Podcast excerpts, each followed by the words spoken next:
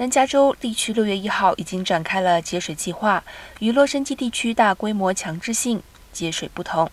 核桃市和钻石巴在今年夏季的节水计划，主要是以地方政府鼓励以及居民自愿的方式展开。市府希望居民和商家在户外和庭园用水每周最好控制在三天，从上午八点至下午五点之间不要浇水。游泳池的住家不使用游泳池的时候，最好盖上盖子，以减缓水蒸发。